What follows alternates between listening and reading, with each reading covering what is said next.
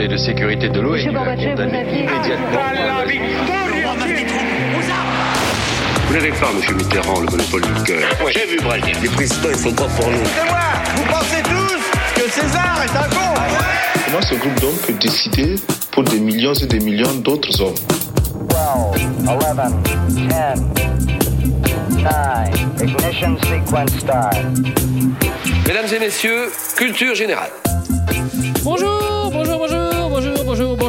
bienvenue dans Culture 2000. C'est la rentrée. C'est tellement bien la rentrée. Exactement, Jean-Baptiste, et on attaque avec vous notre septième saison. Alors Culture euh, 2000 a maintenant l'âge de rentrer en CE1. Et oui, c'est pas mal.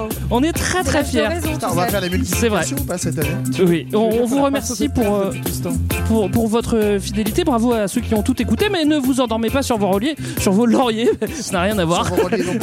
Parce qu'on a encore pas mal de boulot pour cette année. D'ailleurs, notre épisode de rentrée est consacré à quelqu'un qui adorait la rentrée et j'ai nommé Jacques Chirac. Jacques Chirac. Jacques Chirac, c'est 40 ans de carrière politique avec tout ce que ça comporte des magouilles, des conquêtes, de la séduction, des élections, des affaires judiciaires, de la tête de vos sauces grébiches et des salons de l'agriculture.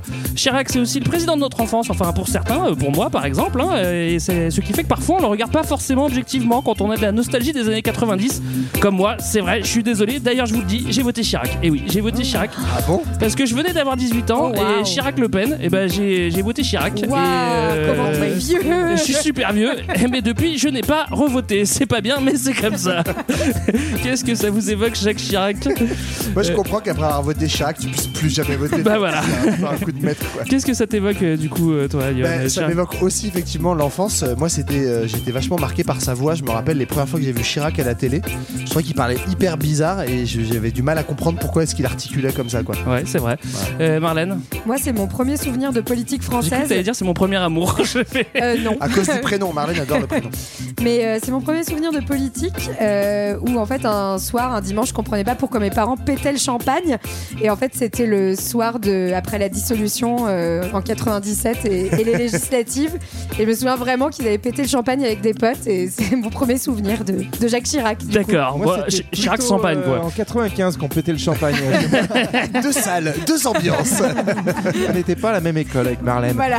Mais euh, non, moi, Jacques, c'est aussi le, euh, la, la marionnette des guignols, je pense. Que bah c'est Déjà, on vraiment, l'appelle euh, Jacques chez toi. Déjà Jacques. Voilà. Mais pas le bébé show.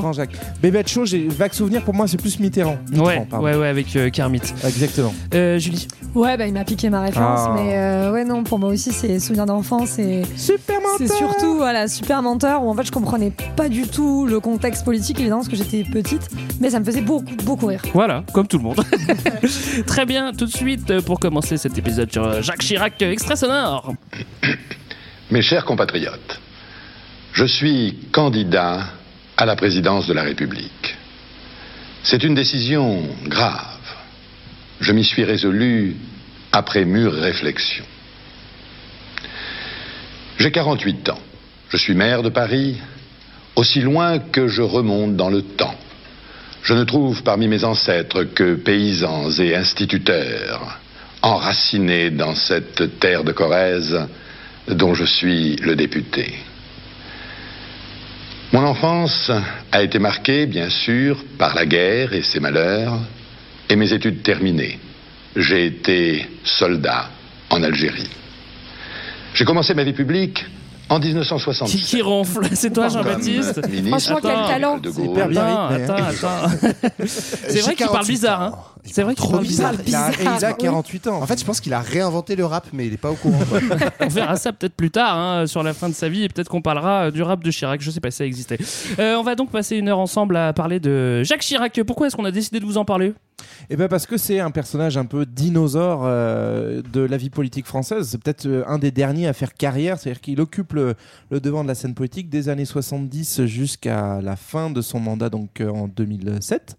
Et, euh, et donc du coup, c'est un peu un survivor qui a beaucoup, euh, beaucoup connu de, de, de remous Ouais, dans Il sa a tout fait, carrière. quoi. hein. Oui, même des trucs qu'il fallait pas faire. Quar- Ouais. 40 ans, Aussi. 40 ans, hein, 40 ans de carrière politique, c'est pas, c'est pas rien. Moi, je n'ai pas fait ça. hein, je Non, vous le dire. su- surtout, c'est pourquoi on en parle parce que c'est c'est quand même devenu un peu un, un modèle de communication politique parce que nous, on en a l'image du dernier, enfin plutôt euh, vieille, euh, la, la dernière image d'un mec qui, est- qui a, qui a un peu qui a l'air sympa, quoi, on va dire, alors qu'en fait, euh, c'est plutôt euh, au départ, c'était quand même le jeune euh, Le loup, requin. ambitieux, etc. Donc euh, voilà. Il serait pas arrivé là sinon. Moi, vrai. je dirais que c'est le, le- peut-être le président de la Ve République qui a fait la transition en fait entre euh, ce qu'on appelait les grands fauves, euh, les politiciens type De Gaulle, Mitterrand, etc., et euh, les mecs à magouille euh, type euh, Sarko, Macron et compagnie quoi. Il, Du a- coup, il- t'es il nostalgique. traverse les deux époques. Je sens la nostalgie entre. Bah, il est entre les deux quoi. Il fait un peu des deux. D'accord, allez, tout de suite, le grand 1. Jacques est le loup. 1950-1981.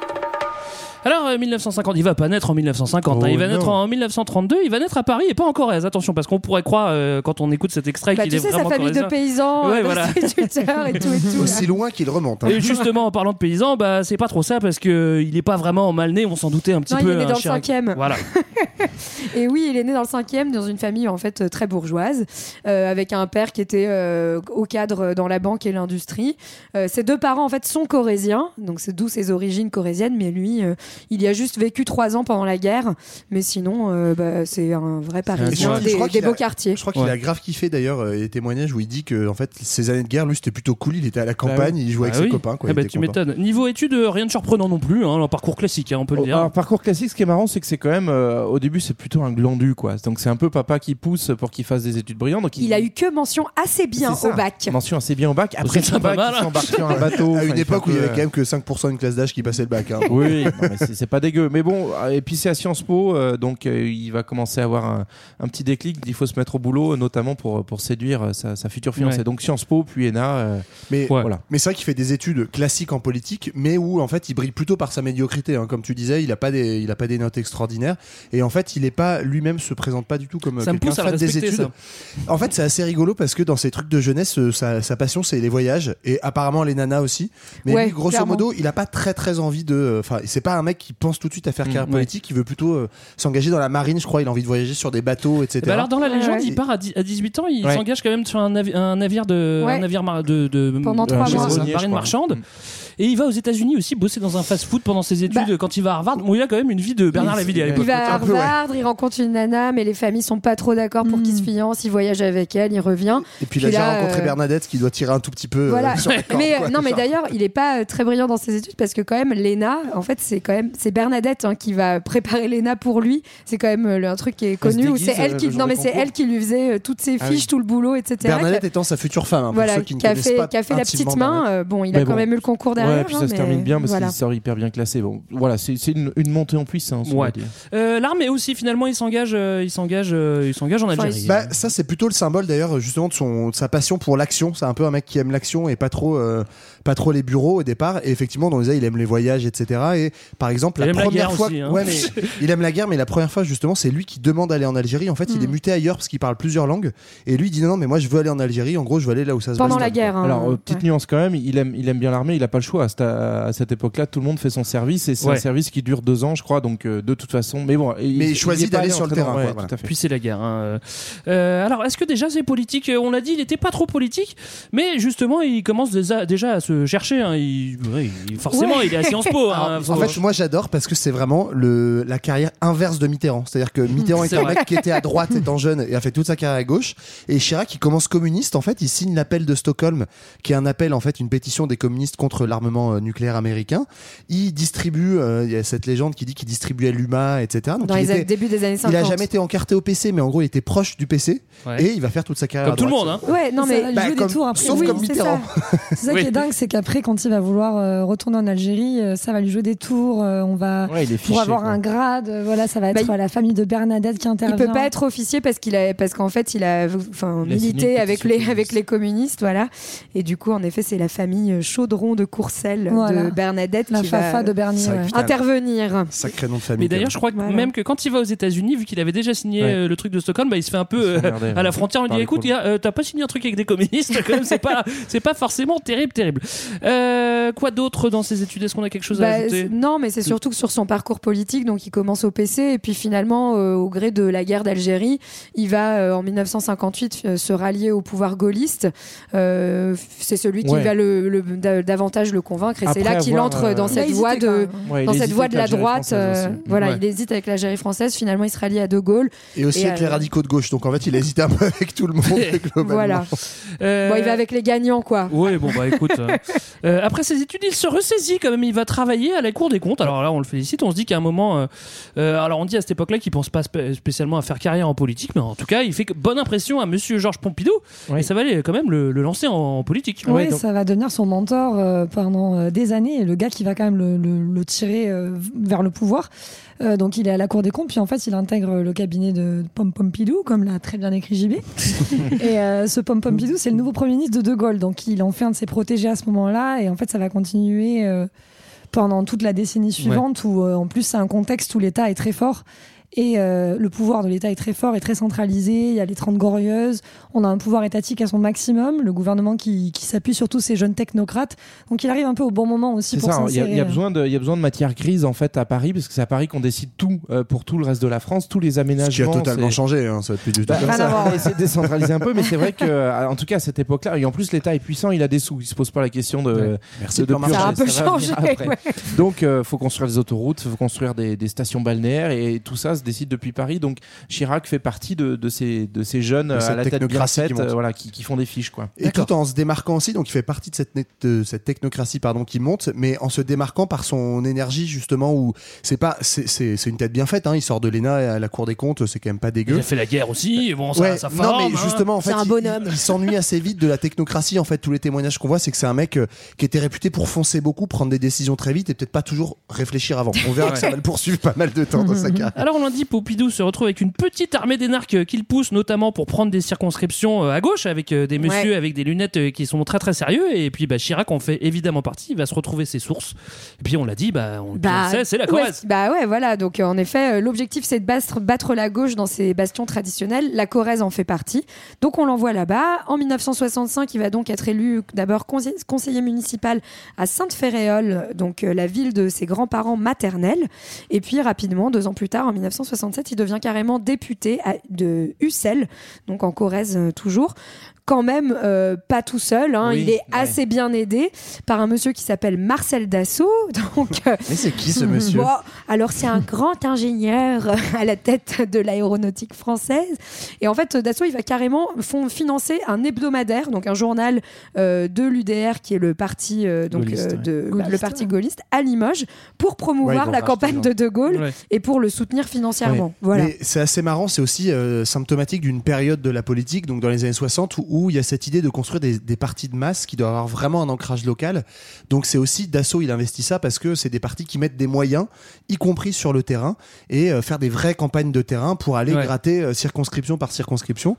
Et donc Chirac, il va apparemment, il était réputé dans cette campagne-là face à un mec, euh, un candidat de gauche. Comme c'était une terre de gauche depuis toujours, le mec faisait pas vraiment campagne. Et lui, en gros, il est dans tous les cafés avec un dictaphone. Et euh, dès que quelqu'un demandait un truc, hop, il l'enregistrait sur le dictaphone pour retenir et avoir Ouais. un petit service à rendre à chaque personne, etc. Donc il va vraiment gratter le porte-à-porte Ouais. pour se faire bien voir Se- et, et être intronisé. Selon la légende, selon ses proches, c'est vrai que c'est vrai que c'est on dit de lui que c'est une machine de terrain, il s'arrête jamais euh, et euh, il est à l'aise avec tout le monde, il va goût-là il, du terrain, ouais. il va séduire les agriculteurs et les patrons. Ouais. On sait pas comment, mais en tout cas, il va le faire. en buvant des coups, je crois. Effectivement, Et si en tu rendant des petits probablement. billets aussi, je crois. Si tu ouais. regardes la probablement. légende, c'est vraiment le type de terrain qui commence à, ser- à serrer des, des paluches, mais c'est aussi derrière. En fait, c'est quand même un gars qui bosse au, au cabinet du Premier ministre, donc globalement, il peut rendre des services. Ouais, quoi. ouais, ouais. Oui, et en fait, c'est- enfin, c'est aussi comme ça qu'il va réussir à, à monter ses ce clientélisme. hein. c'est le cumul des mandats qui était euh, vraiment extrêmement important à l'époque où il va se retrouver en fait euh, député, président du Conseil général de Corrèze, euh, à bosser au cabinet du ministre, etc. Donc le mec, en fait, il est à tous les échelons de Ouais. l'État Bah, et encore- il redistribue. il y a encore pas mal qui sont comme ça Voilà. aujourd'hui. Bon, alors en tout cas, il est élu en, en Corrèze, on le félicite. Retour à Paris, par contre, parce que parce que Pompidou a des plans pour lui. Il ira juste le week-end en Corrèze pour bosser, mais euh, enfin selon selon la légende encore une fois, mais mais en tout cas Pompidou a besoin de lui. Quoi. Il, Bah- il- il a- il lui a tapé dans l'œil, quoi. Ouais, en fait, il a tapé dans l'œil de Pompidou, notamment parce que en 67, donc quand il est élu député de toute la France, c'est la seule circonscription gagnée par les gaullistes sur la gauche. Coup de chance En fait, pour lui. En hein. gros, c'est le premier parti de France, les gaullistes, donc il y a pas de souci, ils savaient qu'ils allaient être majoritaires, mais c'est le seul qui arrive à gratter un nouveau siège. Et donc du coup, c'est un peu le jeune. En loup- buvant de la suze, alors là bravo. hein, c'est un peu le jeune loup qui se fait remarquer à la capitale et donc effectivement comme tu l'as dit Pompidou le prend sous son aile et le nomme euh, dans un ministère donc secrétaire d'État à l'emploi c'est son premier poste euh, vraiment politique d'envergure nationale Ouais. et c'est là euh, qu'il va continuer de, de mettre en place son réseau. Notamment, il met en place, donc, euh, enfin, il crée la NPE, mais il a aussi une grande mesure, c'est ce qu'il appelle la période d'agrément, où en fait, il va négocier à l'amiable l'impôt sur les bénéfices des entreprises à cette époque-là, et notamment des grandes entreprises. Donc euh, voilà, il fidélise bien Dassault. les Dassault, les Bouygues, euh, toutes ces grandes, euh, ces grandes boîtes qui vont par la suite continuer à le soutenir pendant toute sa carrière politique. Alors, euh, il arrive aussi euh, un événement, enfin ça. des événements euh, à cette époque-là en 68, ça, ça chauffe un petit peu. Il est au hein. Je sais cœur pas si vous vous rappelez, mais, quand, quand effectivement en 68 euh, mes parents passent le bac. Voilà. que je veux dire. et, et donc euh, pendant les événements de mai 68, il est euh, donc secrétaire d'État à l'emploi, donc il va être associé à ce qu'on a appelé les accords de Grenelle, donc les négociations avec les syndicats. On va essayer de faire en sorte que la CGT calme ce qui se passe dans la rue en lâchant des trucs quoi. Et donc comme lui, bah, il est euh, chargé de l'emploi, globalement il, il est à la table et il est plutôt bon parce que bah, il s'arrange bien avec tout le monde, il discute, il est euh, Ouais. donc il, il gagne aussi à ce moment-là un galon de euh, négociateur, de Ouais. capable de, de parler notamment avec les gauchistes. Euh, et ça, ça va lui servir plus tard. Et donc il sort un peu auréolé de cette période-là. Moi, je me suis renseigné sur cet épisode parce qu'il y a plein de légendes dessus. C'est-à-dire que quand, dans, quand lui il raconte, il dit que il, il, c'est un rendez-vous avec euh, Krasuki qui est numéro 2 de la CGT. Il y va avec un pistolet à la ceinture parce qu'il a peur de se faire enlever par les communistes. Il, y a, il va dans une chambre de bonne et tout. C'est c'est ça qu'il écrit dans ses mémoires. Après, quand euh, selon Krasuki, c'était plutôt. Il a pas vraiment la même version. Il une dit, tête de veau. il est arrivé, non, c'est pas ça. Il est arrivé super nerveux et Krasuki lui a dit bon attends tu vas te détendre mon gars et tout et lui il était plutôt flippé de devoir négocier avec un mec qui était complètement nerveux alors qu'il y avait 10 millions de chômeurs de pas de chômeurs de pas encore de, de gens dans la rue de, de grévistes en France et, et- et voilà moi j'aurais bien aimé être une petite souris pour voir ce qui s'est vraiment passé s'il y avait le flingue à la ceinture ou s'il était nerveux bon bref Euh, en 69 du coup euh, De Gaulle démissionne et Pompidou est élu président Ouais, Ouais, là, Chirac, c'est, il va pouvoir tout Quoi. Il a son pote euh, qui est euh, le gros chef. Et donc, il déroule sa carrière euh, ministérielle. Il va être secrétaire d'État à l'économie. Euh, c'est là qu'il est aux commandes de la législation euh, qui permet euh, Ah oui, les agréments, pardon, aux grands groupes industriels de négocier euh, direct l'impôt sur les bénéfices. Donc voilà, où il arrange bien Dassault, Bouygues, tout ça, qui sont bien implantés en Corrèze en plus, donc ça tombe bien. Puis il enchaîne avec les euh, ministères, les relations avec le Parlement, de la culture. C'est là qu'il commence à être hyper médiatisé. J'ai dit quoi? La culture C'est presque pareil. Ouais, non, bah, l'agriculture, la culture, la culture des vaches, quoi. Ouais, non. C'est là qu'il commence d'ailleurs à être euh, bien médiatisé au sein de l'agriculture, à faire son petit show et qu'il obtient les voix des, des agriculteurs qu'il va Ouais. garder euh, pour toujours. Il est connu pour ça hein, pour le salon de l'agriculture Bah, pour ouais, aller taper le cul de la vache, ouais. et, et puis lever le coude hein. Pas que des vaches. euh, ouais. Ouais. Pas que des vaches, malheureusement. Malheureusement. Mais euh, le mentor de Chirac va casser sa pipe. Pompidou oui. meurt en 74 dans l'exercice de ses fonctions. Je sais c'est la seule fois hein, de la cinquième. hein, Euh, oui, claque. Mitterrand était euh, officiellement vivant. à la fin de son mandat. Il était Puis une lui drôle aussi. de couleur, Et mais- Chirac aussi. Chirac. dans un contexte économique pas terrible. Euh, oui, bah en fait, on est, on est donc euh, au milieu des années 70. On est juste après euh, la crise euh, de, de 73, donc le krach boursier, euh, le- la flambée des prix du pétrole. En gros, on est à une période qu'on bah, qu'on marque souvent dans nos épisodes, qui est le, le moment où on arrive à la fin du plein emploi. Alors, le chômage va pas sauter d'un coup, mais commence à progresser. C'est le surtout, virage, On ne sait pas l'endiguer, quoi. Et donc, euh, on commence à avoir toute Même une Chirac crainte, euh, même Chirac. Mais surtout, il a l'agriculture. Donc, euh, bref, c'est un moment hein. un peu tendu parce que euh, la question n'est pas de savoir si la droite va gouverner, puisque c'est évident qu'après Pompidou, la, la droite va garder le pouvoir. Mais c'est plutôt qu'est-ce qu'on fait en fait. On peut plus garder ce modèle de l'État hyper fort euh, qui euh, qui, euh, Bah, y a plus le qui général, résout quoi. tous les problèmes. Mm. Et il y a une petite musique qui commence à monter fort, notamment dans les droites européennes et aussi au- aux États-Unis et au Canada. C'est le libéralisme en fait, le retour à l'idée de se dire en fait on n'est pas bon quand on intervient, laissons le marché faire tout seul, et donc il va falloir super idée, ça, le rôle de l'État. Voilà, c'est toi j'ai qui as eu cette idée. C'est vachement bien ça. Mais effectivement, il faut s'imaginer que pour la droite de l'époque, c'est assez révolutionnaire parce que le gaullisme est non seulement très interventionniste, mais aussi pas tous, mais une certaine branche un peu sociale. Et donc à l'époque, effectivement, on a une scission comme ça entre deux, on va dire, poulains qui vont se, se- se tirer la bourre après la mort de Pompidou. D'une part, Chaban, euh, Chaban Delmas, qui est plutôt en gros l'héritier traditionnel du gaullisme social, etc. Et ancien du coup, résistant, hein, donc qui a quand même une aura euh, Voilà, il- particulière. Il, il fait partie de ces réseaux-là et il est toujours dans cette idéologie-là, en face de Giscard, qui est plutôt un centriste, donc il Un pas- jeune. un jeune qui ne fait pas partie du parti gaulliste, qui est quand même de droite, mais effectivement d'une droite dite moderne à l'époque, comme disait JB, donc qui est en fait une droite néolibérale. Mm. Qui est- et Et c'est le tout début. Faut s'imaginer que même pour un Chirac, en fait, une droite néolibérale, c'est euh, à l'époque, c'est- presque infamant parce que c'est c'est totalement Ouais. nouveau. Alors à ce moment, Chirac va faire de la pure stratégie politique, comme on aime, hein, vraiment. Il euh, commence à bien s'amuser. Voilà, là c'est c'est c'est- c'est- Ben, son premiers beaucoup quoi. Bah, ouais, justement, en fait, il va s'opposer. Donc, euh, il va juste s'opposer au, au gaullisme euh, plutôt euh, héritier et traditionnel, c'est-à-dire Chaban. Alors qu'il est plus proche a Alors qu'il est de lui, plus, plus proche de lui idéologiquement, mais il- il- chez les gaullistes, on commence à penser que Chaban finalement est aussi peut-être un peu trop social euh, et pas assez conservateur et qu'il va finalement diviser la droite.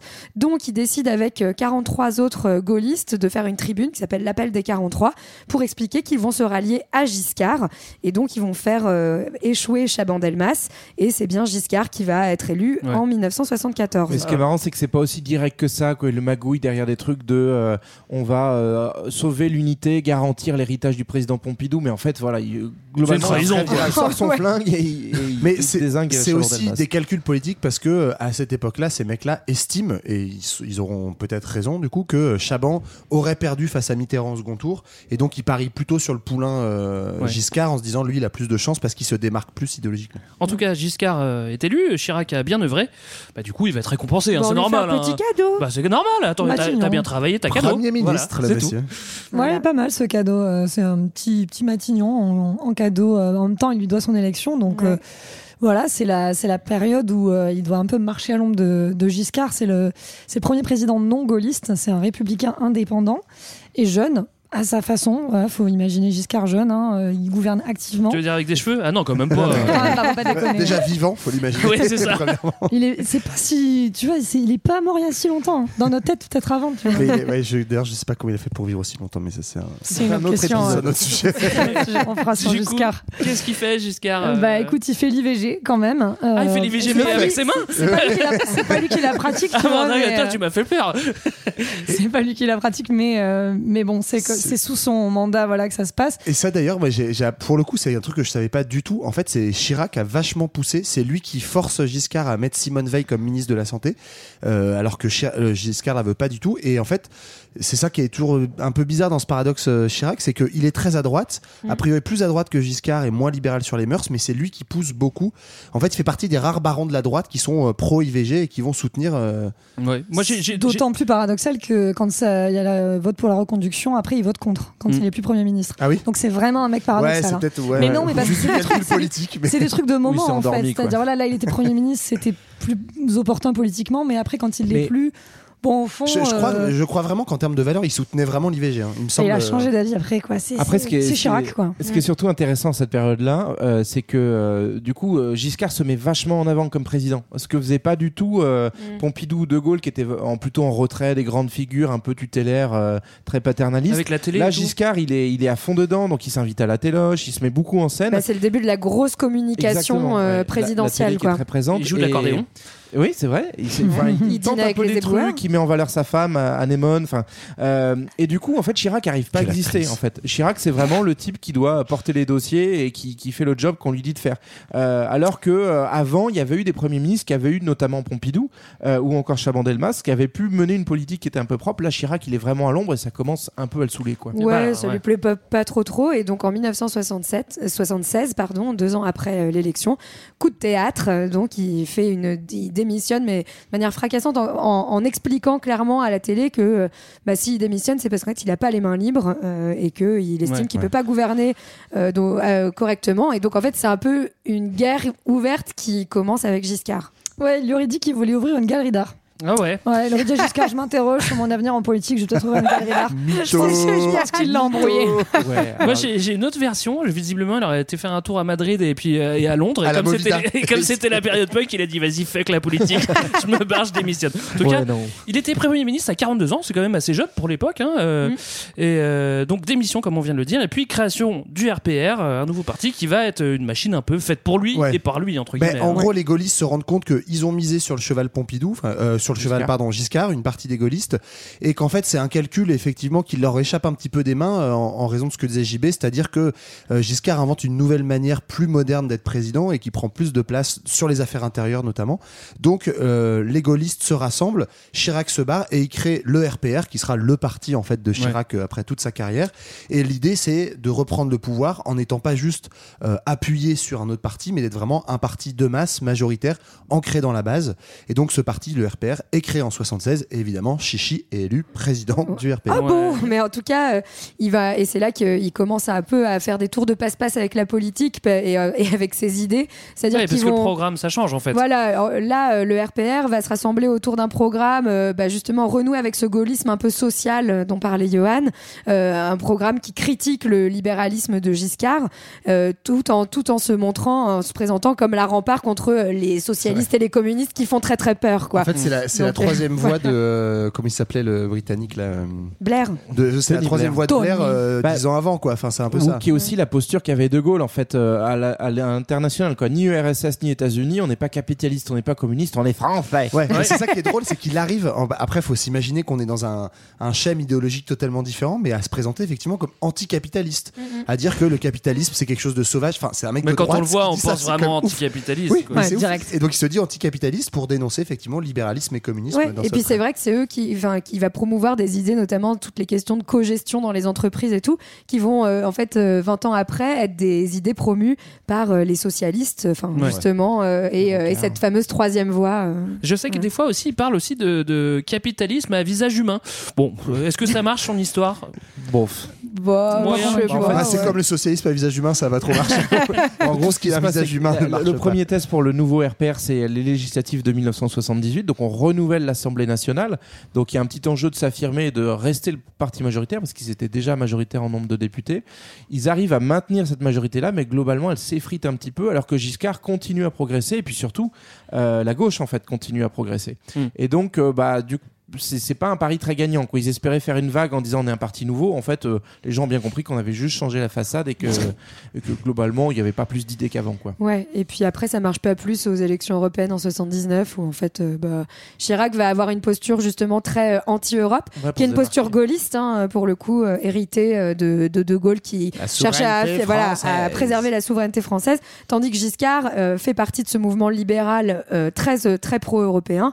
Et puis, bah, ça va pas trop marcher non plus, Ouais. ce qui va montrer que par la suite, il va plutôt se ranger du côté hein. de l'Europe, Ouais. parce qu'apparemment, c'est ça qu'il faut, qui est dans, Ouais. qui est dans le Giscard, coup. c'est quand même vraiment Macron euh, 40 ans avant l'heure. quoi. Enfin, c'est tout. Il coche toutes oui. les mêmes cases. Quoi. Bah, il jouait de l'accordéon par Mais ce qui m'inquiète, parce que c'est vrai que si Macron vit aussi longtemps que Giscard, les gars, on va s'en un petit moment Il a pas été là longtemps, Giscard non plus. Bref. Euh, oui, pas au conseil, t'as raison.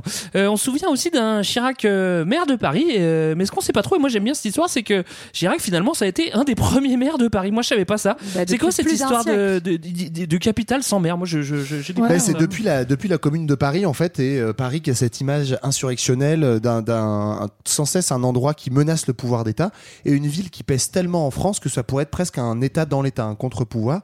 Donc, euh, c'est la seule ville de France qui a un statut administratif à part. Pas à Et- Saint-Etienne Non, Saint-Etienne, ça fait peur, En fait, mais pas Armeville, autant. Donc il y avait plus de maire de Paris depuis 1871 et la commune, il y avait juste euh, un préfet et, euh, et un ça. département. Quoi. Et donc c'est Giscard qui rétablit ça en 75. Ce qui est drôle, c'est que Il lui fait un Giscard dit, cadeau, quoi. Allez, on modernise. Ben non, en fait, il le fait alors que Chirac est opposé. Euh, Chirac ne veut pas qu'il y ait un maire de Paris. Première élection 77, qui se présente? Jaco, Jaco le croquant qui est élu directement. Bon, oui, comme tu dis, Paris fait peur, mais il va quand même se présenter à la mairie. Et puis en fait, c'était pas un si mauvais blanc parce que que, Bah parce ouais. que- Il gagne. mais il pouvait pas le savoir parce qu'il n'y avait pas de maire avant lui. Mais en fait, c'était pas un mauvais plan, quoi. Bah en fait, il est quand même sur la plus grosse ville de France. Il a un pouvoir énorme et puis une visibilité euh, gigantesque euh, Ouais. grâce à. Enfin, c'est un, c'est un peu un, un- un- le genre de troisième homme du pouvoir, quoi. En étant maire de Paris à cette époque-là, il gère euh, 35 000 fonctionnaires. Il a un budget avec des milliards de francs. Il a carrément un rôle diplomatique. Il va recevoir Reagan, Gorbatchev, Jean-Paul II, enfin comme un chef d'État. Et donc, il permet de mettre, ça lui permet de mettre en place un genre de pouvoir parallèle Ah ouais. à côté de le- Ouais. du pouvoir Et présidentiel. un petit quoi. système mafieux aussi, on le verra plus tard. Oui, bah, évidemment. quoi tu parles. Eh, on n'est pas là pour rien. Et puis on se rappelle aussi euh, qu'un peu plus tard, euh, Mitterrand va vouloir laisser une trace dans Paris euh, en créant des monuments, notamment la pyramide du Louvre. Et bah qui est le maire de Paris qui va lui mettre des bâtons dans les roues Et il est content d'être là, tu vois. Donc ça sera un petit cadeau. Il, il a, il a dû se frotter les mains quand même. Et donc, faut quand même se mettre en tête, Chirac, il est élu donc en 77, il va rester 18 ans maire de Paris. C'est-à-dire qu'il va vivre d'autres choses politiquement, mais il restera maire de Paris. Alors, il y a des fois, il est un peu. En Corrèze Bah, il y avait un bel appartement de fonction, je crois.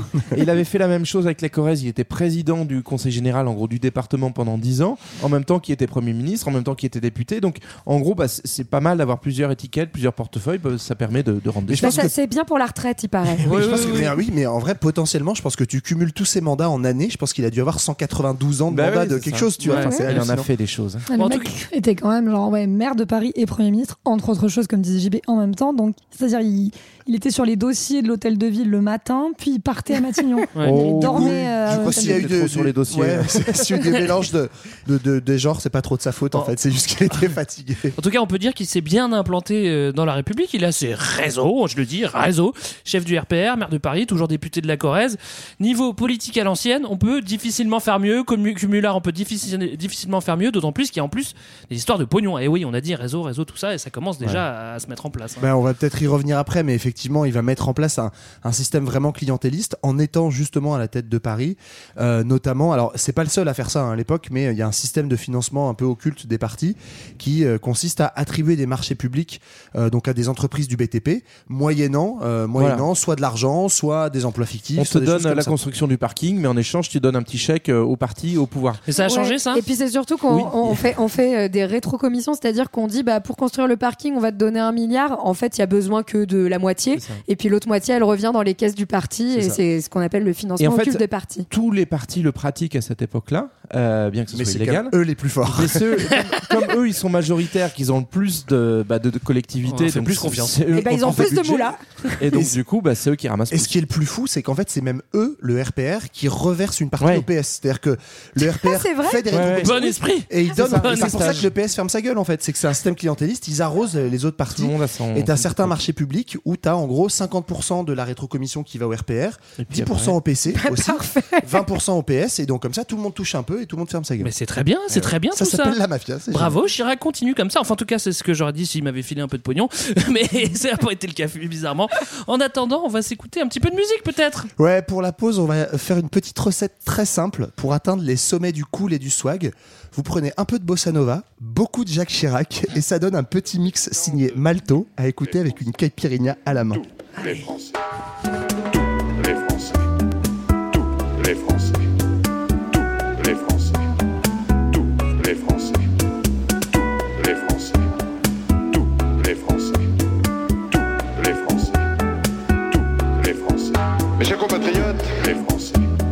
serai le président de tous les Français. De tous les Français. Je mesure les Français. La difficulté de la tâche qui nous attend, les Français.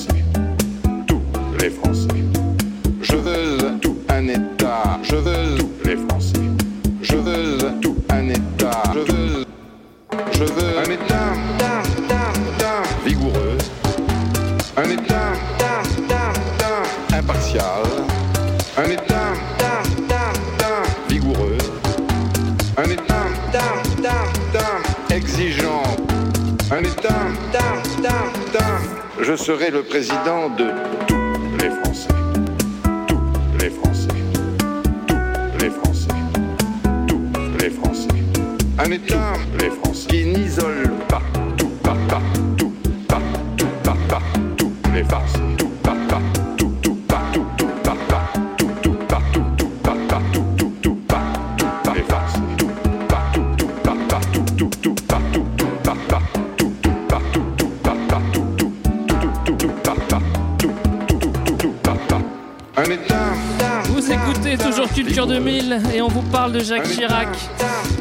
Malheureusement, cette chanson euh, se coupe trop vite. Ça aurait pu rester- durer beaucoup plus longtemps. Elle est tellement bien. Dans la première partie, on vous a passé en revue euh, l'enfance d'aventurier entre guillemets de, de Jacques Chirac, euh, les belles études qu'il a fait et très vite son entrée en politique auprès de Pompidou. Il va être député de la Corrèze, puis il va décrocher quelques postes de ministre assez jeune, une place à Matignon sous Giscard. Il va être à la tête du RPR et il sera enfin maire de Paris. Déjà un long parcours, mais finalement, C'est bien déjà. il manque quelque chose, évidemment, il manque quelque chose. On se doute bien qu'il va tout mettre en œuvre pour arriver à l'Élysée. Et c'est ce Ça qu'on va va mettre voir. Peu de temps. ça va mettre un peu de temps et c'est ce qu'on va voir dans le grand 2. L'Élysée, c'est loin, mais c'est beau. 1981-1995. Très bonne référence, Jean-Baptiste. C'est loin, mais c'est beau, c'est ce qu'il disait à chaque fois qu'il arrivait euh, loin, dans des endroits beaux. Il y a une belle compile que je vous recommande. Euh, on va parler de l'élection de 81. Spoiler, hein, c'est Mitterrand qui va gagner et il va rester 14 ans. Donc va falloir attendre un petit peu que les Français se laissent de la gauche pour que Chirac trouve sa place. Ça va mettre 14 ans, on l'a dit. Mais c'est pas pour ça qu'il se bat pas en 81. Bien au contraire, c'est une, c'est une campagne de, de- c'est presque une campagne de 14 ans qui débute en fait pour, euh, pour Chirac. pas, comment, comment il se place en 80, euh, Chirac? Bah, Chirac, c'est un peu sa tournée des stades. Quoi. C'est aussi le moment où il a juste son programme. Euh, là, on part dans un libéralisme économique pleinement assumé, euh, avec une réduction des impôts inspirée du bon Ronald Reagan. Euh, la question européenne qui est mise en sourdine. Euh, il attaque le président sortant sur son manque de fermeté dans le maintien de l'ordre républicain, sur son collectivisme rampant. voilà, c'est vrai que ça nous a vraiment marqué, le, le collectivisme rampant de son prédécesseur. Euh, mais il a du mal à peser. hein. Le soutien à la majorité sortante à droite contre euh, la gauche en progression depuis quelques années fait qu'en fait c'est le troisième homme à 18%, Ouais. largement distancé par, euh, par Végeux et, et Mitterrand. Donc c'est c'est la rouste comme on dit chez moi. Ouais, alors après, il y, a- il y a quand même un. C'est-à-dire que c'est sa première campagne, c'est la première fois qu'il se lance. Il C'est est encore relativement jeune, et c'est sûr qu'il y a toujours une prime au sortant, euh, surtout quand c'est la droite au pouvoir. On va, quand il y a deux candidats de droite, on va plutôt privilégier normalement celui qui est au pouvoir.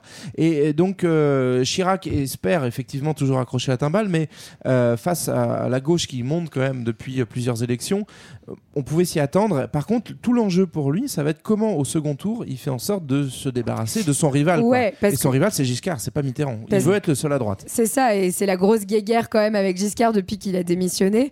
Donc il va quand même appeler officiellement à voter Giscard au, au second tour, justement pour. euh, les discours sont géniaux, hein, pour lutter contre le collectivisme du Parti Socialiste. Je crois qu'il dit à titre personnel, je voterai Chirac, Voilà. Giscard, si Et, je me réveille. et ce qui se dit ensuite, c'est qu'en réalité, euh, au sein du RPR, la consigne était de ne pas voter Giscard, voire de voter Mitterrand pour empêcher que Giscard euh, Mm. devienne, euh, redevienne président. Ils, Voilà. étaient- ils- ils se parlaient beaucoup, euh, Giscard, euh, euh, Chirac et Mitterrand, déjà à cette époque-là ou pas? Ils se parlent pas beaucoup, mais il y a une rencontre officieuse qui est organisée, euh, une rencontre secrète, ça pour le coup qui a été validée des deux côtés. Enfin, on, on sait que ça a vraiment eu lieu, donc il peut suspecter qu'il y ait quand même eu une envie de savonner la planche à Giscard. Ouais. Mais euh, non, euh, ils se, ils se, ils se fréquentent pas. Il y a Ouais, déjà, ouais. ils gouvernent pas ensemble, ils sont dans l'opposition. Et Peut-être puis, qu'ils magouillent euh, ensemble quand même Non. Ouais, en plus, c'est qu'ils ont eu toujours des parcours croisés. Il y en a un Mais qui c'est était à pas la même droite, l'autre était à gauche, puis après pas. enfin, C'est vrai. euh, Chi- Après, euh, inverse. Chirac est quand même nettement plus jeune que Mitterrand. Mais euh, Mitterrand bien Mitterrand. placé. Mais en tout cas, euh, en tout cas, c'est- on sait qu'il y a une entente Chirac-Mitterrand et on sait que le RPR a joué comme il a pu pour faire en sorte que Giscard ne, ne, ne remporte pas le, le second tour. En fait, il y avait une stratégie qui était de faire élire Mitterrand pour obtenir la majorité au Parlement après la dissolution. Oui, parce qu'on euh, pensait que Mitterrand, ça, le euh, stratège, quoi. la, la gauche au pouvoir, ça allait pas tenir, ça, ça ferait peur aux Français, ils n'arriveraient pas à s'entendre. Eh bien justement, 1986, euh, c'est les législatives. La gauche de 1980 a un petit peu changé. On parle encore une fois de tournant de la rigueur et les Français sont un petit peu saoulés d'ailleurs. Et ça va, ils vont le faire, le, ils vont le faire comprendre dans les urnes. Ouais, c'est ça, c'est un- un- un- une période dont on a pas mal parlé déjà, mais euh, en 5 ans, le pouvoir de gauche va pas mal s'user et pas mal surtout changer. Donc après 81, euh, euh, des mesures très à gauche de Mitterrand, nationalisation, etc., cinquième semaine de congés payés. Il y a un tournant de la rigueur au milieu des années 80, et donc en gros, ils arrivent aux législatives de 86. Donc les législatives, c'est les, élections qui décident quand même du, de la majorité parlementaire et du futur gouvernement. Et là, la, gauche sent qu'elle va perdre, et de fait, son but, c'est juste de limiter la casse, c'est-à-dire de perdre le moins mal possible. Donc elle réintroduit la, la proportionnelle, ce qui, au passage, va commencer à faire monter le Front National à Ouais. cette époque-là. Ça, c'est Mitterrand qui le décide volontairement, en sachant que ça fera monter le FN Et oui, pour, pour casser la droite quoi. pour casser la droite. Donc la droite gagne moins fort, mais la droite gagne quand même. Et comme le chef de la droite c'est Chirac, et ben coup de coup du, enfin euh, nouveauté de la Ve République, Mitterrand est obligé de nommer quelqu'un du parti euh, opposé, c'est-à-dire Chirac, premier ministre, et donc c'est la première Voilà. cohabitation. La, la règle de la, de la, de la Constitution, c'est le Premier ministre doit être euh, issu issus de la majorité à l'Assemblée Ouais. nationale. quoi. Alors c'est la première cohabitation entre un président et un gouvernement qui sont pas du même bord. Ce sera pas la dernière pour Chirac. hein. ça ça Non, va réarriver. C'est pas la première fois qu'il est à Matignon. quoi. Ouais. Et ça se passe comment la coloc alors du coup? Bah, euh, c'est un peu euh, inédit, hein, c'est quand même euh, jamais arrivé auparavant, donc au début ça tâtonne un peu. Chirac va, va essayer de s'affirmer face à un président Mitterrand qui est quand même une personnalité euh, forte, qui a repris euh, justement cette tradition, euh, enfin ce- ce- cette posture présidentielle giscardienne, et il va mettre un programme, euh, il va mettre en place un programme très très libéral, soufflé par à l'époque son copain qui s'appelle Édouard Balladur. Mhm. Donc il privatise à gogo, donc il revient en fait sur tout ce qui a été fait par la gauche. Euh, il supprime l'ISF, euh, il- enfin voilà, c'est le début des grandes entreprises aussi euh, médiatiques, de TF1, etc. Et à l'inverse, Mitterrand va s'accaparer tout ce qui est politique étrangère. Et c'est comme ça que se met en place un peu cette tradition en, cohabitation, Ouais. l'idée que le- la politique étrangère serait le domaine réservé du, du président quand euh, le Premier ministre s'occupe de toute la politique intérieure. Ce qui a un petit, ri- un petit problème, ce qui pose un petit problème, c'est que bah, du coup, c'est celui qui va devenir très impopulaire Ouais. euh, aussi Ouais. euh, au fur et à mesure. en fait, Mitterrand montre un peu la voie à Chirac pour plus tard quand ça va lui arriver. Qu'est-ce qu'il va faire? Il ira à l'international. Mais quoi. ceci dit, il l'invente pas totalement non plus parce qu'à l'époque de De Gaulle, c'était déjà ce qui se passait. C'est-à-dire que il y a une, enfin, le- la, la cinquième République est quand même assez étrange institutionnellement et elle permet qu'on ait un Comme la président. quatrième est instable. Ouais. ne, ne me lance pas là-dessus. Ça permet effectivement que le président se dégage facilement des affaires intérieures. Et donc, bah, du coup, euh, Chirac va un peu se prendre les pieds dans le tapis et va être le, le premier, euh, le premier mec qui va être, euh, qui va subir la gronde populaire. Le symbole de ça, c'est notamment le projet de loi Devaquet en 86. Donc 86, c'était une époque où quand tu privatisais les facs et que tu mettais une sélection à l'entrée, ça faisait descendre des milliers de personnes dans la rue. Hein. Ouais, Il vient de se passer la normal, même chose ouais, voilà. ces dernières années, mais ça n'intéresse personne. Et en fait, le projet de loi de Vaquet est extrêmement impopulaire et, euh, et en fait, il va, euh, la rue va réussir à faire démissionner de Vaquet et donc en fait à mettre un peu sur la touche le gouvernement euh, euh, Chirac, en tout cas le rendre extrêmement impopulaire. Mais il y a tout un jeu assez intéressant de Mitterrand aussi là-dessus, où vraiment tout joue sur la com. Donc Mm. il y, a, il y a un étudiant, enfin même pas un étudiant, si, il est étudiant, si, il est mais étudiant, il est pas forcément euh, participant au manif, mais en tout cas il se fait, à- euh, donc c'est c'est, euh, Malik Ousekine qui se fait tabasser par les policiers, qui meurt de ses blessures. Et en fait, Mitterrand va mettre énormément ça en avant pour montrer l'outrance du gouvernement Chirac. Et Mitterrand, quelques jours plus tard, dit qu'il est du côté des étudiants. Enfin, t'as le président de la République qui presque va en manif, quoi. Donc, euh, Ceci dit, euh, en ce moment, on a le ministre de l'Intérieur qui va en manif aussi, donc euh, bon. pourquoi pas Euh, Pas on a- les mêmes manifs. Pas les mêmes manifs. Et du coup, l'enjeu juste de tout ça, de cette cohabitation, c'est qu'on est en 86, on est à deux ans de la présidentielle, donc elle Bah arrive oui. très très proche. Quoi. Il y a aussi ça qui se joue derrière la rivalité Mitterrand-Chirac. C'est pas juste qui exerce le pouvoir, c'est qui va être en pole pose Ouais. pour la, la présidentielle. de Sachant 88. qu'ils vont être en face-to-face. Donc on arrive maintenant en 88. Si vous avez bien calculé, c'est 7 ans après 80. Donc à l'époque, ça durait 7 ans les mandats. On remet le couvert. Chirac se représente euh, contre le président sortant. Ça marche toujours pas. Il retourne à l'hôtel de ville et, et continue la deuxième partie de sa campagne de 14 ans. En fait, qu'est-ce qui, qu'est-ce, qui- qu'est-ce qui se prépare pour 95 Du coup, ouais, 88, c'est quand même une grosse, une grosse désillusion pour Chirac qui pensait y aller, qui pensait pouvoir surfer sur, euh, sur la cohabitation.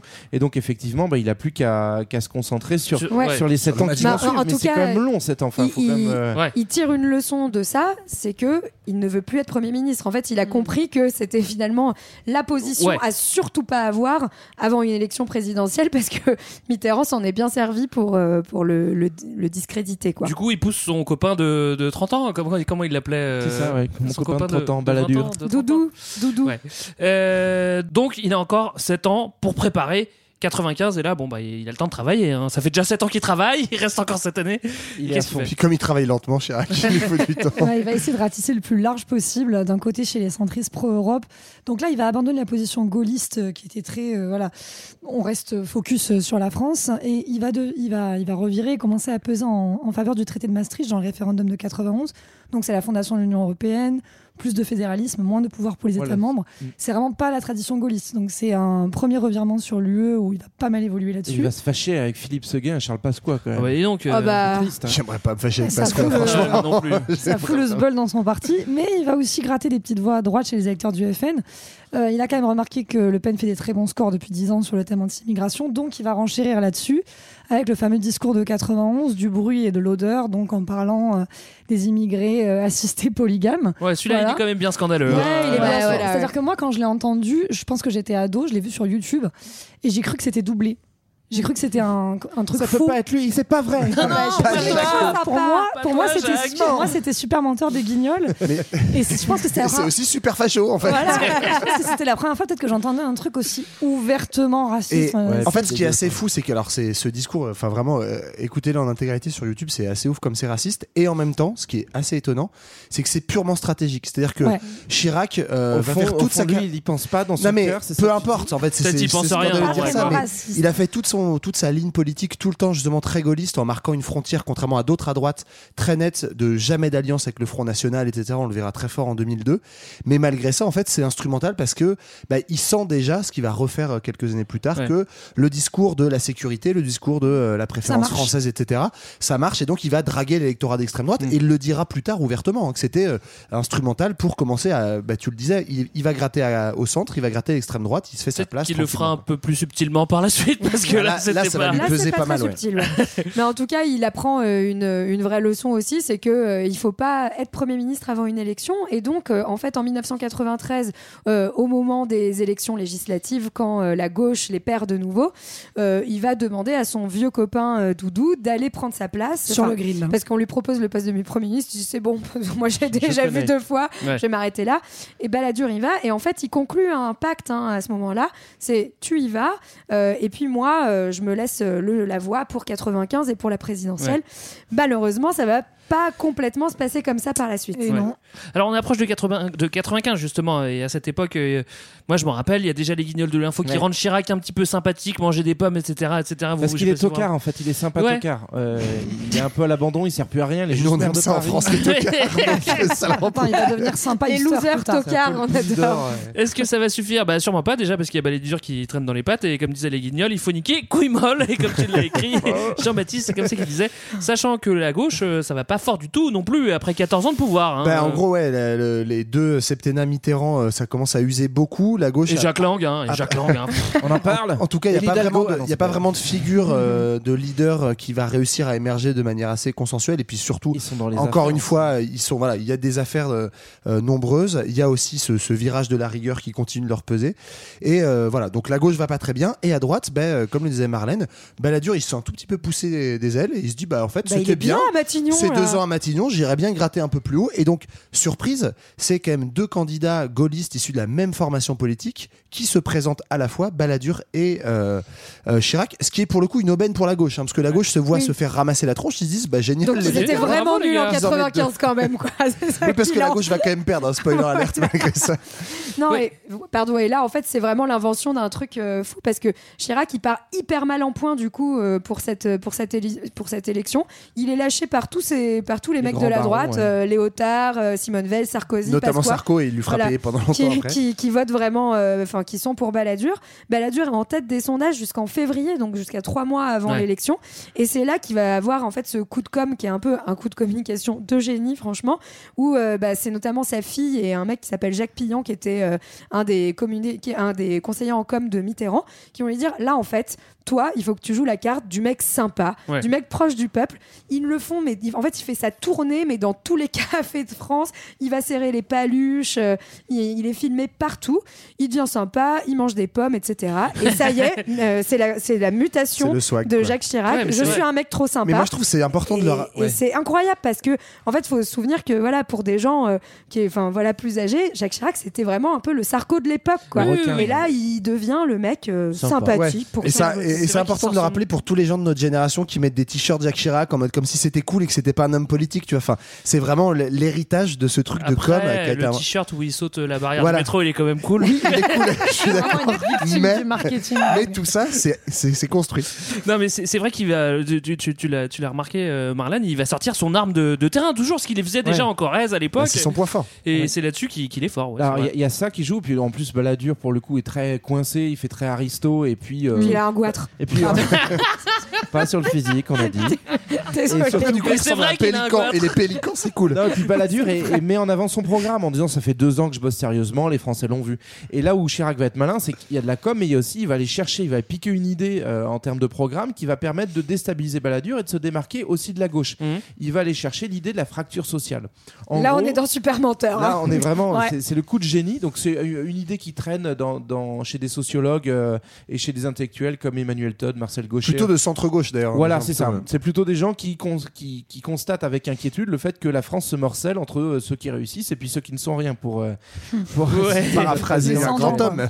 et, euh, et donc du coup Chirac dit non mais arrêtez les gars, euh, Balladur arrête de te féliciter, la gauche vous devriez avoir honte, euh, les Français sont en train de se fracturer. Et donc il balance ça en avant et en fait personne n'a de contre-argument parce que c'est vrai, il y a une fracture sociale.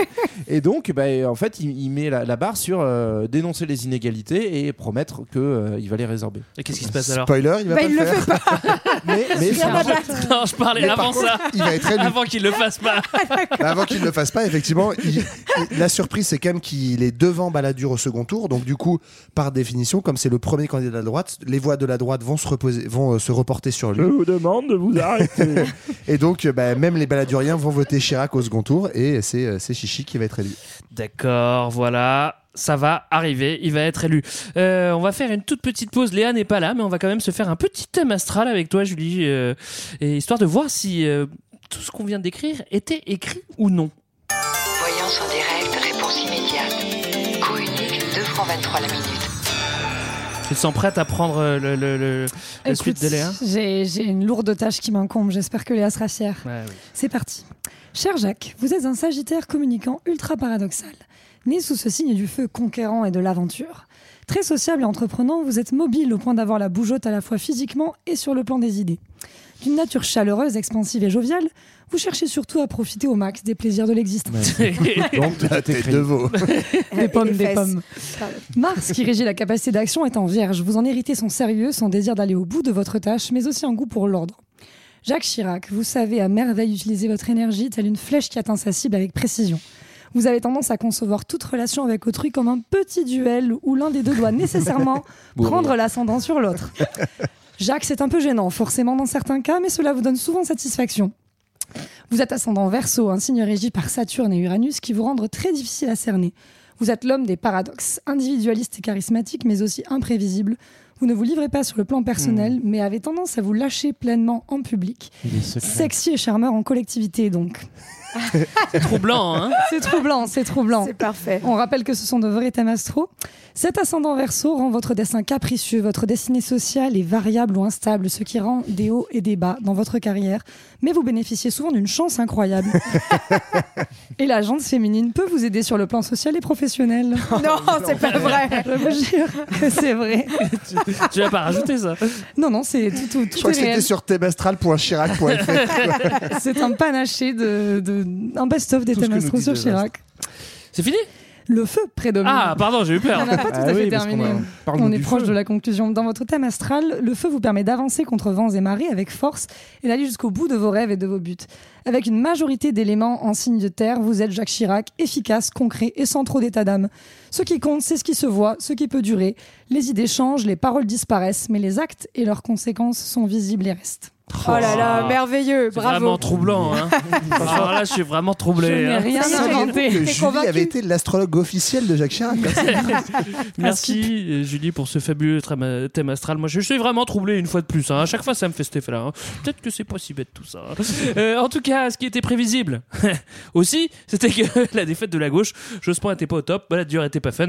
Voilà, Jacques est enfin président, on vient de le dire. C'est parti pour le grand 3. Le roi Jacques, 1995-2007. Alors Chirac perd pas de temps, une fois au pouvoir, il veut que ça aille vite. hein. Oui, c'est un homme d'action, on l'a vu, hein, on l'a vu dans le thème astral.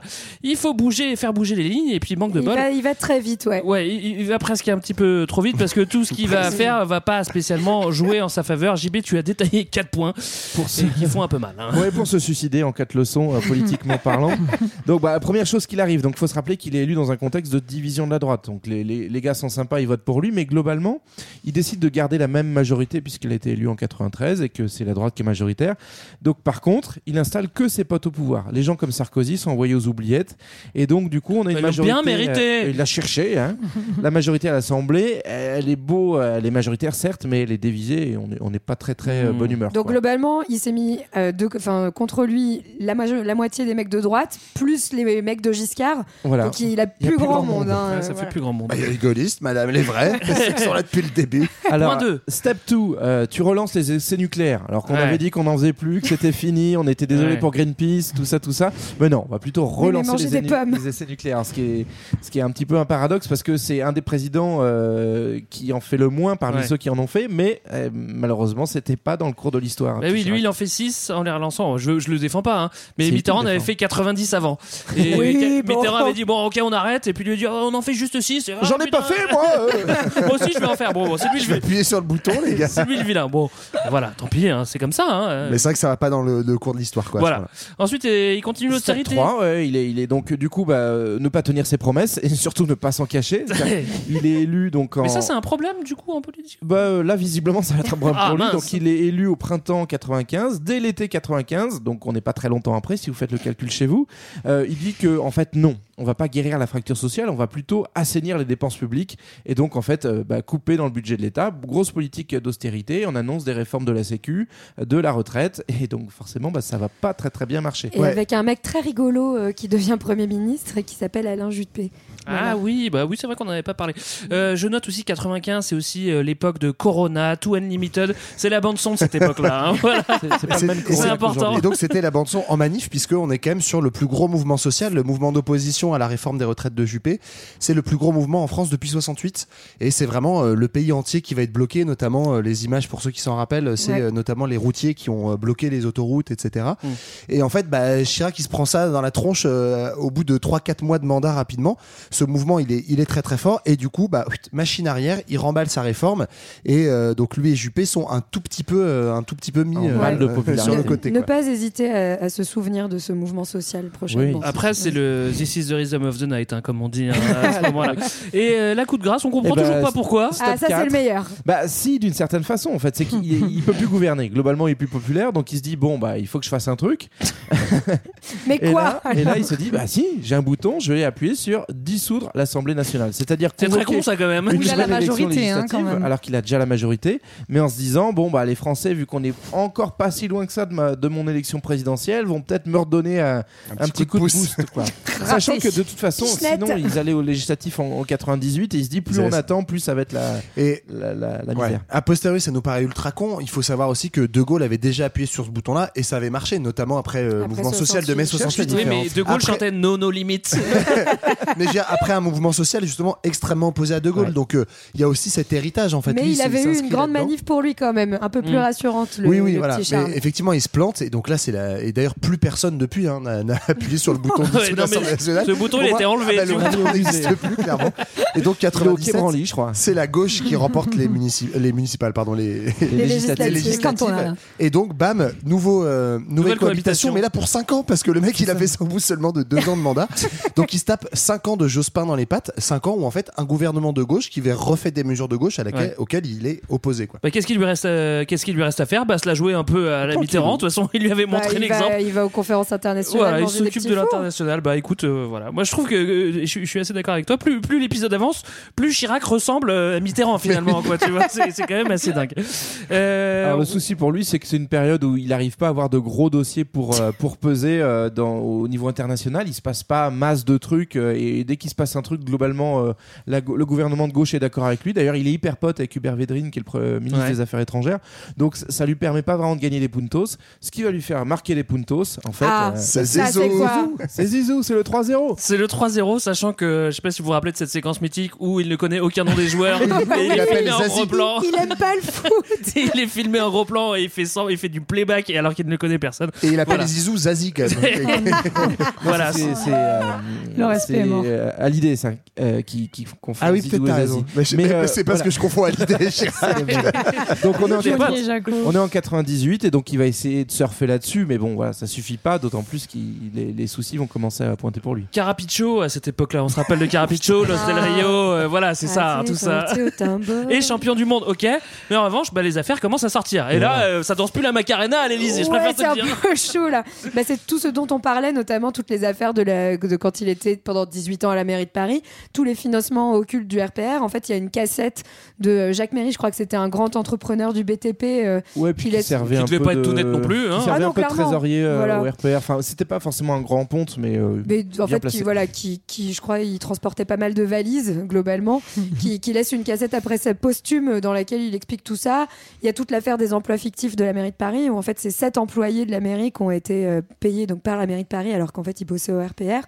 Il y en avait pour à peu près 30 millions de francs. Enfin voilà, euh, toute l'affaire des HLM aussi euh, avec la mairie de Paris, tout ça. En fait, c'est- plein d'affaires qui sont sur le même système qu'on expliquait tout Ouais. à l'heure, hein, à savoir on finance des marchés publics, enfin on, donne des marchés publics à des boîtes pour en échange financer le parti de manière soit en nature, soit en espèces quoi. Et ça sort massivement parce qu'en fait en 2001, euh, Bertrand Delanoë, donc euh, socialiste, remporte la mairie de Paris et donc du Après coup il y a une alternance politique. Et en plus c'est pas la même génération. Donc autant les vieux du PS pouvaient être arrosés, autant Delanoë arrive un peu plus propre euh, en 2001 et donc du coup peut se permettre de, bah, de faire le ménage dans les archives quoi. Il est pas resté hyper propre parce que dix ans plus tard, quand c'est Oui. traduit en justice, euh, il fait un petit, euh, il fait un petit pacte où en fait du coup, euh, Ouais, il va se retirer. un ils peu. sont acquittés, voilà, il se, il se- il retire la plainte. Donc gros, un beau petit coup politique pour déstabiliser Chirac. Voilà, à l'époque euh, c'était plutôt smart, mais en fait ça l'a pas dérangé plus que ça visiblement. Finalement, ça ressemble encore une fois de plus à euh, Mitterrand. hein, de Non, toute façon, mais hein, ouais, avec par les- contre, ce qui est fou, c'est qu'en fait, c'est quand même la première fois qu'un chef de l'État en exercice est directement inquiété en fait par une enquête qui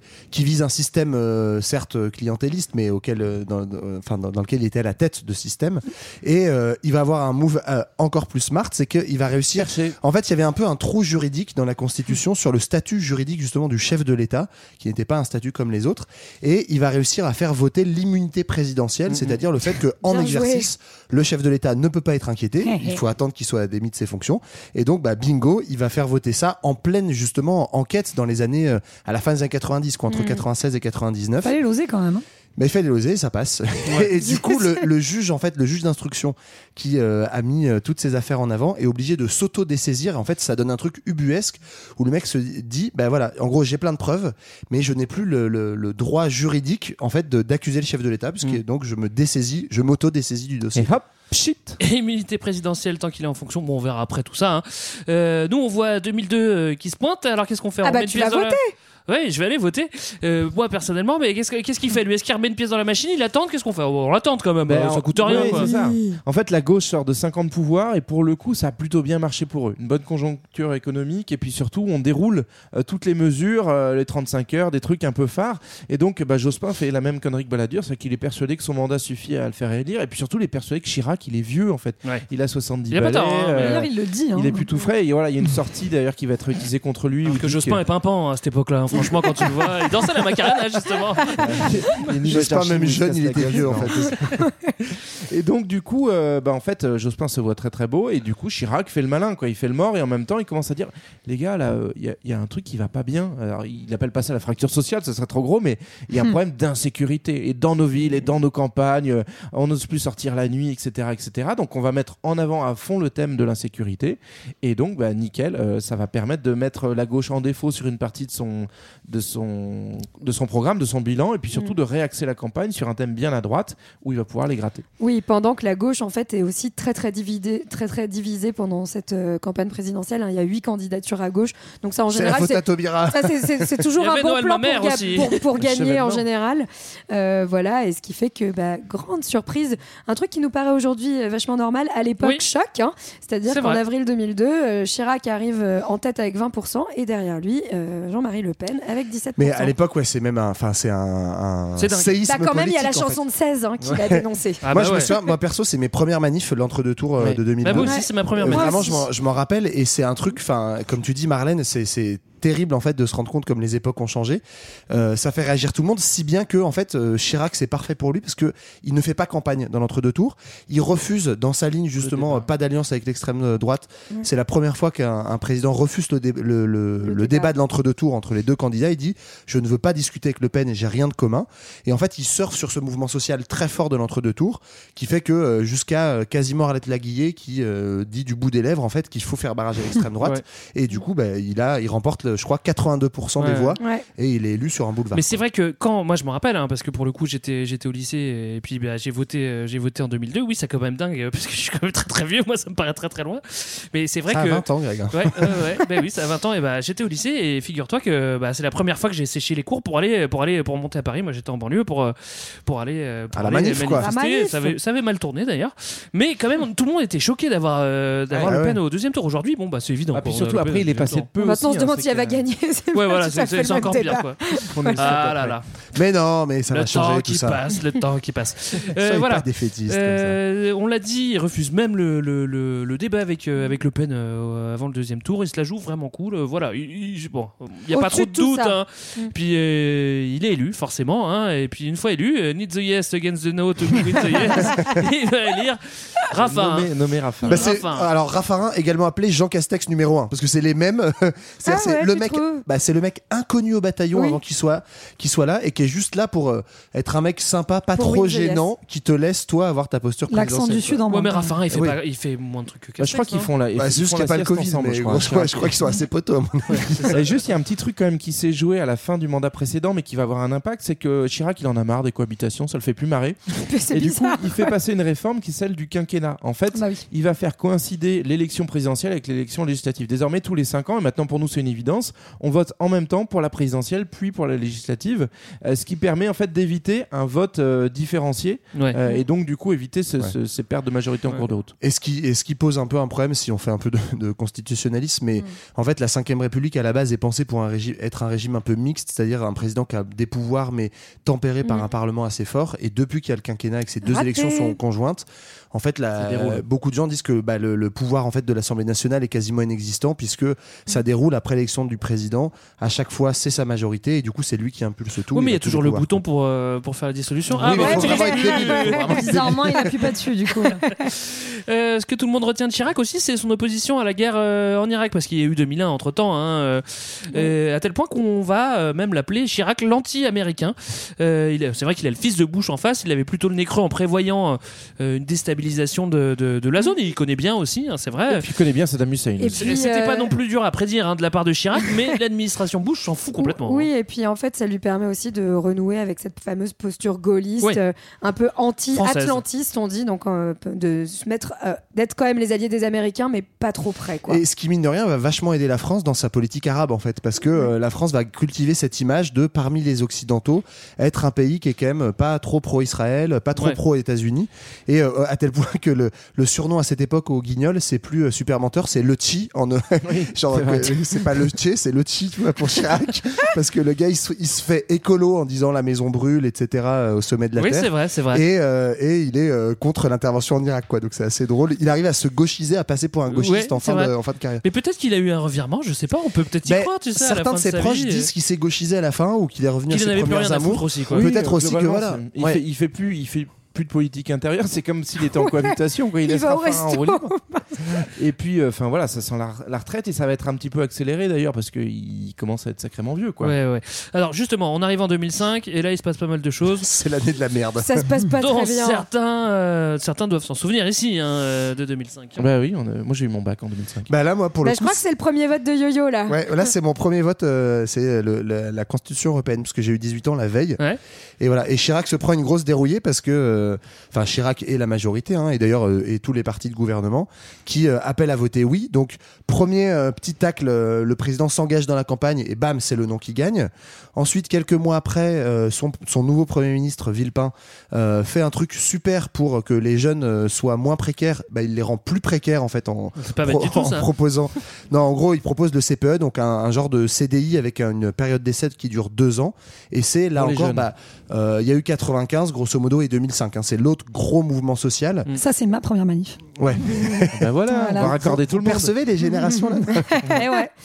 Et donc, bah, gros mouvement social qui euh, oblige euh, Jacques Chirac à faire un espèce de move chelou. Il peut pas complètement annuler sa réforme, mais euh, il la promulgue en la suspendant. Bref, il- du coup, ça, ça- ça n'arrive pas. Ouais. Et le CPE n'est pas promulgué. Et doublé aussi des, des- justement euh, euh, des émeutes de, de banlieue suite à la mort de, de jeunes dans un dans un transfo euh, Il y a des Bouna, ouais. qui va qui va qui va embraser quand même euh, Bah, pas c'est mal ça, et choses. qui du coup, en termes d'évolution de, la droite française, on est de, de nouveau là encore un, un tournant, c'est-à-dire que les, euh, les Chiraciens, euh, parce qu'on parle de, de Chiraciens à cette époque, même de Chiraki dans cette- certaines chansons, Anarchie en Cherokee, des Euh, Zwinkels d'ailleurs.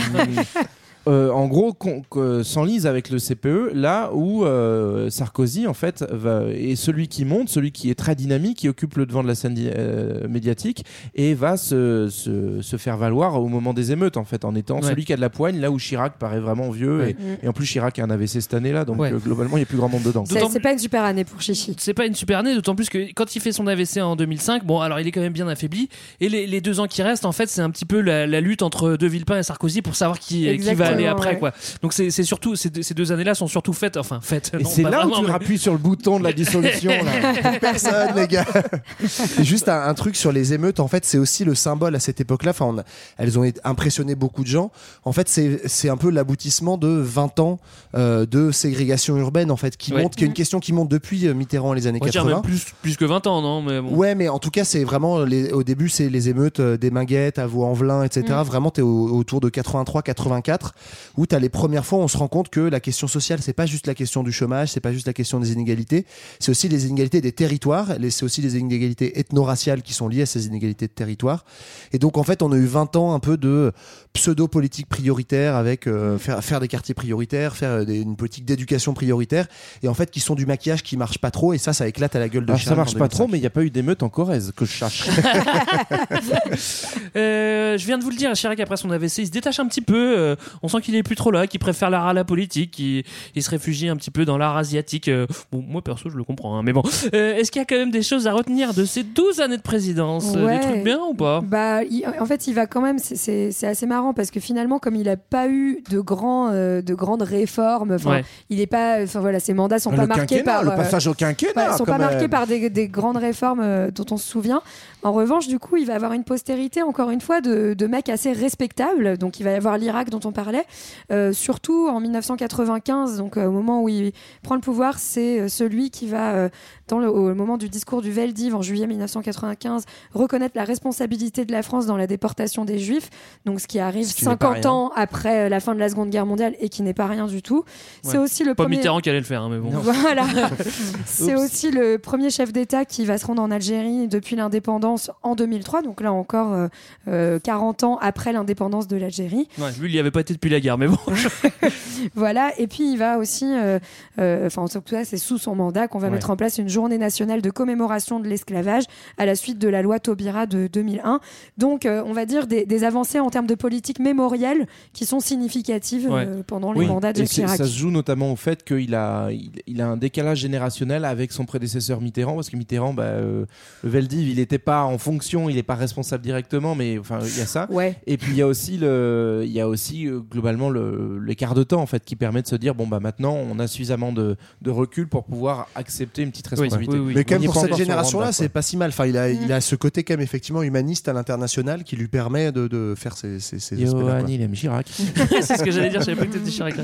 Euh, bon, alors, euh, faut quand même, on va falloir, falloir arrêter, hein, Chirac. Au bout d'un moment, euh, c'est bon, faut, faut, faut plier les Gaules. On va rester sortir. là, monsieur. On va sortir de l'Elysée, voilà. Alors, il est pas en méga forme quand il sort de l'Elysée. Euh, Tu vas tout droit à l'EHPAD, je crois. C'est c'est Sarkozy qui remplace. hein. Euh, Il y a des une image assez, euh, assez euh, Ça, ça fait frappante où on voit, on voit euh, Chirac qui Mm. part, qui a l'air un petit peu affaibli, et, et Sarkozy qui fait semblant d'être. euh, ah, euh, Quel grand Ah, je suis ému, Voilà, je suis ému, je suis ému, mais en fait, il se frotte bien les mains. Tu vois en tout cas, c'est lui qui prend, qui prend la succession. Et euh, qu'est-ce qu'il fait de ses journées, Chirac, du coup, maintenant? Bah, R. Alors officiellement- Ouais, de la arrête, il Corona. va au Conseil Constite.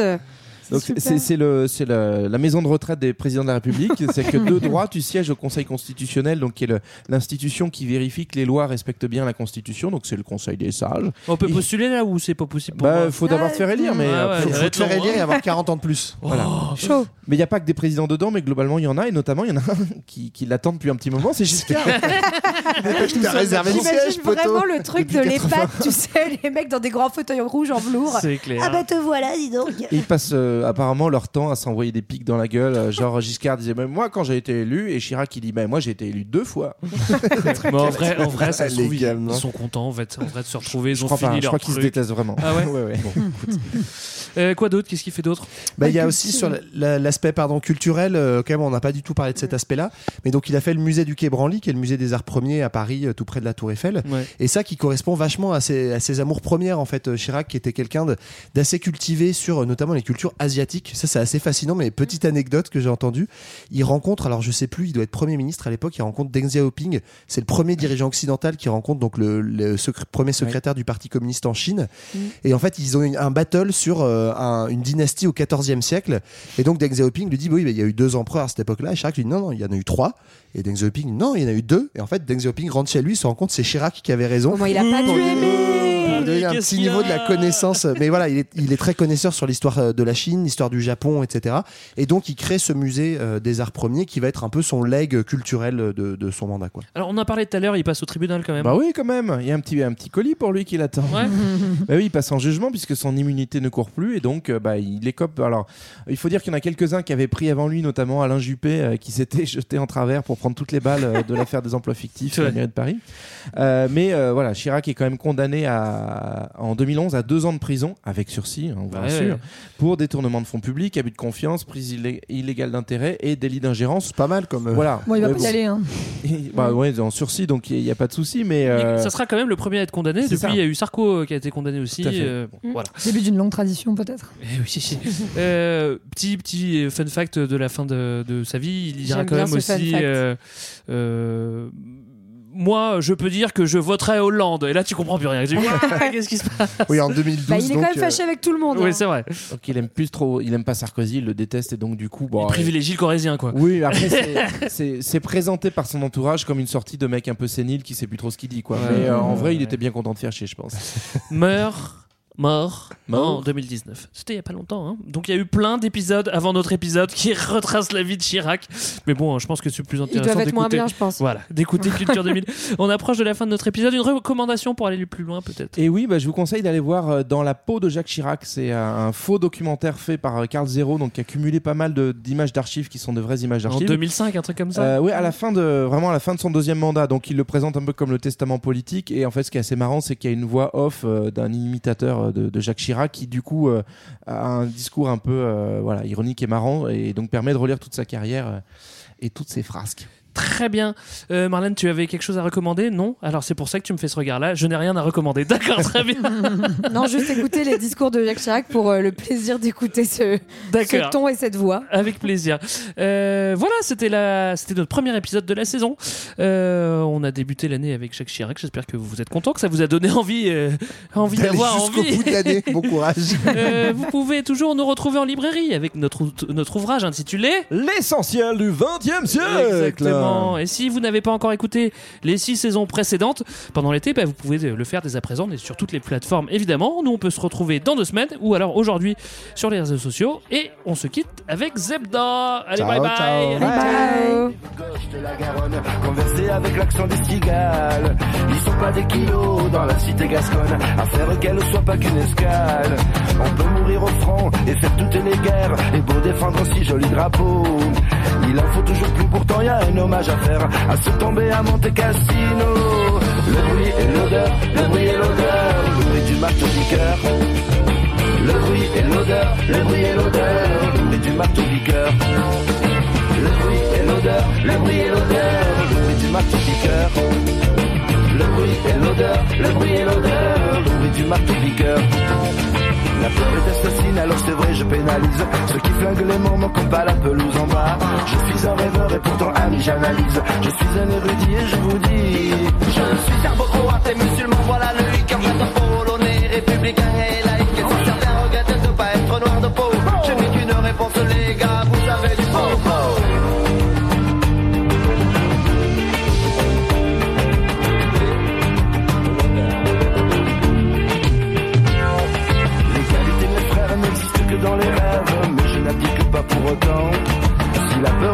Qui nous soulève, elle nous décime, j'en ai peur pour la nuit des temps.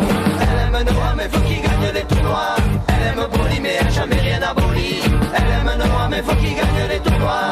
Elle aime Boli, mais elle jamais rien aboli. Le bruit et l'odeur, le bruit et l'odeur, le bruit du marteau. Le bruit et l'odeur, le bruit et l'odeur, le bruit du marteau. Le bruit et l'odeur, le bruit et l'odeur, le bruit du marteau. Le bruit et l'odeur, le bruit et l'odeur, le bruit du marteau piqueur. Qui a construit cette route, qui a bâti cette ville et qui n'habite pas À ceux qui se plaignent du bruit, à ceux qui condamnent l'odeur. Je me présente, voici. Je m'appelle Lardy Mamadou Juan et faites place Guido Henri Gino Ali. Je ne suis pas de glace, une voix m'a dit marathon. Cherche la lumière du gouffre, j'ai puisé un combat. La bonne affaire, j'en ai bavé de la peur que j'ai lu dans les yeux de ceux qui ont trois fois rien qui le croyaient précieux. Compris la loi, j'ai compris ma défaite. Intégrez-vous, disait-elle, c'est des choses faites alors. Le bruit et l'odeur, le bruit et l'odeur, le bruit du marteau piqueur. Le bruit et l'odeur, le bruit et l'odeur, le bruit du marteau piqueur. Le bruit et l'odeur, le bruit et l'odeur, le bruit du marteau piqueur. Le bruit et l'odeur, le bruit et l'odeur, le bruit du marteau piqueur. Le bruit du marteau piqueur, dans tes oreilles tu finis ta vie, elle bourdonne les abeilles. Marteau piqueur, dans tes oreilles tu finis ta vie, elle bourdonne les abeilles. Le bruit et l'odeur, le bruit et l'odeur, le bruit du marteau piqueur. Le bruit et l'odeur, le bruit et l'odeur, le bruit du marteau piqueur.